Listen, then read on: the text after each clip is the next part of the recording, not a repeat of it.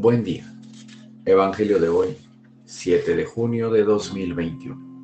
Mi nombre es Ignacio Salinas, pertenezco a la Iglesia San Patricio del Ministerio de Estudio Bíblico Nazarenos Católicos.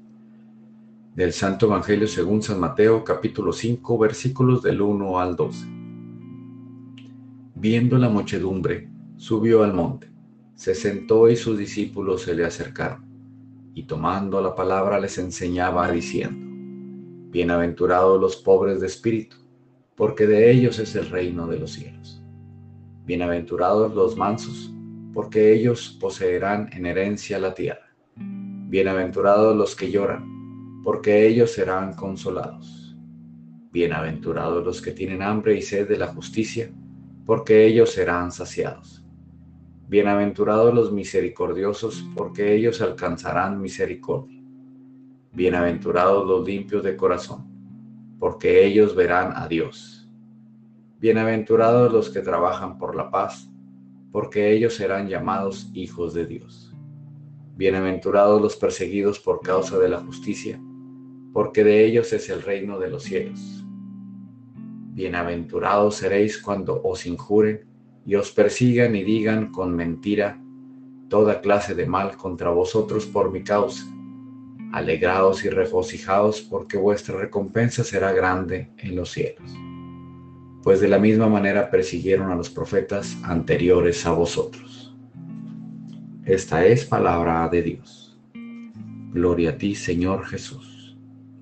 Reflexionemos. Este Evangelio nos invita a ser felices en todo momento, a que llevemos una vida con gozo, una vida con humanidad, empatía, y que la disfrutemos tanto todos los días. No desperdiciemos momento alguno en egoísmos, malos entendidos y enojos.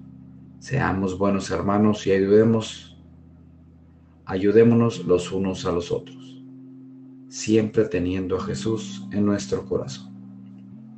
Queridos hermanos, alegrémonos de tener a Jesús en nuestro corazón y vivamos plenamente esta vida que Dios nos permite tener agradezcamos el tener a nuestros hermanos con quien disfrutarla.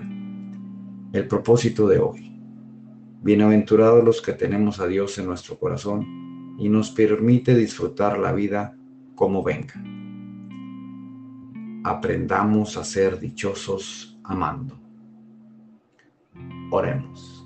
Nada te turbe, nada te espante. Todo se pasa.